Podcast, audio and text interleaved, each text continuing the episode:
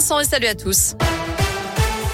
On commence avec euh, quelques perturbations sur les routes, notamment cet accident signalé sur le périphérique Laurent Bonnevet en direction de Marseille à hauteur de Saint-Fond, accident impliquant un camion et on remercie Jean-Christophe pour l'information.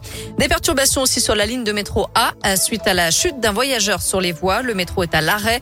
Des bus relais ont été mis en place entre Charpennes et Vaux-en-Velin-la-Soie. La circulation devrait reprendre d'ici 16h30. Après les pizzas butonniers et les œufs Kinder, des fromages au lait cru font l'objet d'un rappel pour un risque de contamination à la listeria. Ces fromages de chèvre, brebis et vaches ont été fabriqués par la ferme de la Boisette et du Mont-Saint-Cyr et vendus à Lyon et en Auvergne-Rhône-Alpes entre le 1er mars et le 8 avril. Ils ont été mis en vente par Attaque, Bien, Maximarché, Intermarché, Leclerc, Super U, U Express, Carrefour Market et des commerces du détail du Rhône. On vous a mis toutes les infos sur la de et radescoop.com.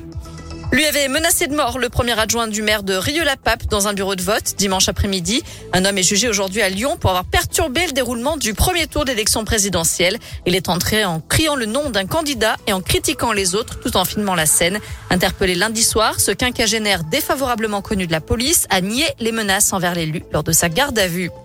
Attention, la qualité de l'air se dégrade légèrement à Lyon et dans sa région. L'impact des particules du Sahara devrait être faible aujourd'hui, mais les concentrations d'ozone repartent à la hausse. La qualité de l'air va de moyenne à dégrader d'après Atmo Auvergne-Rhône-Alpes et devrait continuer à se dégrader demain. Dans le reste de l'actu en France, la mort du comédien Michel Bouquet, véritable monument du théâtre français. Il avait notamment reçu un Molière d'honneur pour l'ensemble de sa carrière, ainsi que deux Césars pour ses rôles au cinéma.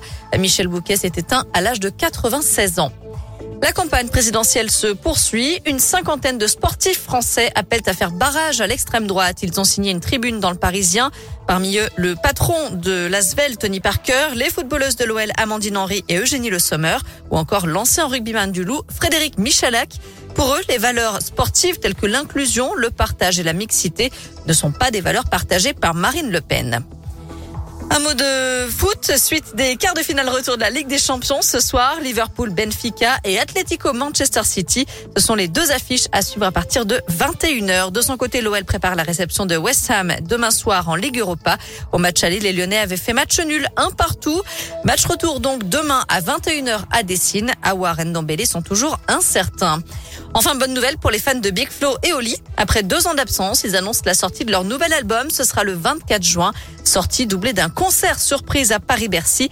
La billetterie ouvrira demain matin à 10h. West Ham. Merci beaucoup, Noémie. On file sur radioscoop.com avec les questions du jour. Les sportifs doivent-ils s'engager dans la campagne présidentielle? Vous répondez non à 80%.